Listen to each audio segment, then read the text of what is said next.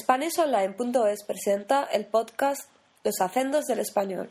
En el podcast de hoy, gracias a Grace, aprenderemos un poco más sobre Ecuador.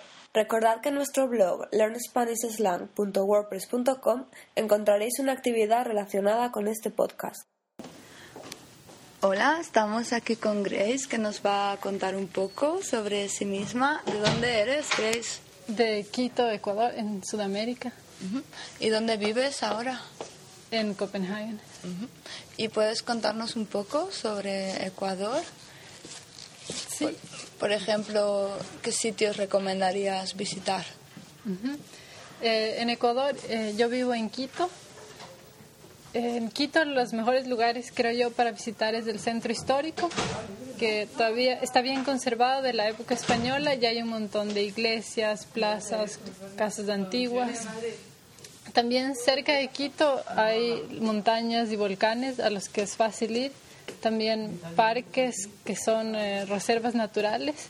Entonces uno puede ir y de caminatas o de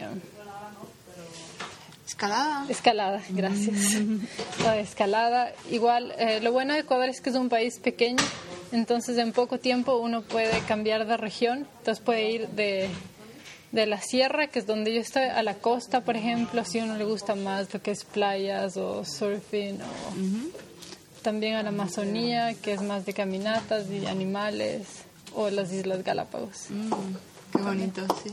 ¿Y qué, qué comida nos eh, recomiendas de tu tierra? La comida también varía un montón entre regiones, entonces en Quito o en la sierra es más eh, papas o hay puerco, un montón de tipos diferentes de maíz, como maíz blanco, que me parece que no hay acá. En la costa es más lo que es pescado, mariscos, plátano verde, arroz también. ¿Y qué comida echas más de menos? Yo, la comida de la costa. Y en general, la comida es la misma, es pescado, es arroz, pero el sabor es diferente. Yo creo que quizá por las especies que se usan o la forma de preparar. Y también las frutas y verduras, porque acá se siente que no son frescas, sino que se maduraron afuera del árbol, entonces no saben igual.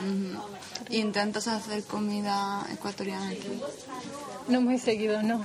Porque no tengo tanto tiempo, entonces lo más fácil, que la mayoría de veces es comida italiana o pastas, que es más rápido. Muy bien. ¿Y alguna palabra así típica de Ecuador, así expresiones coloquiales? Chévere, chévere, creo que es la más típica, por lo menos. no, sí, chévere.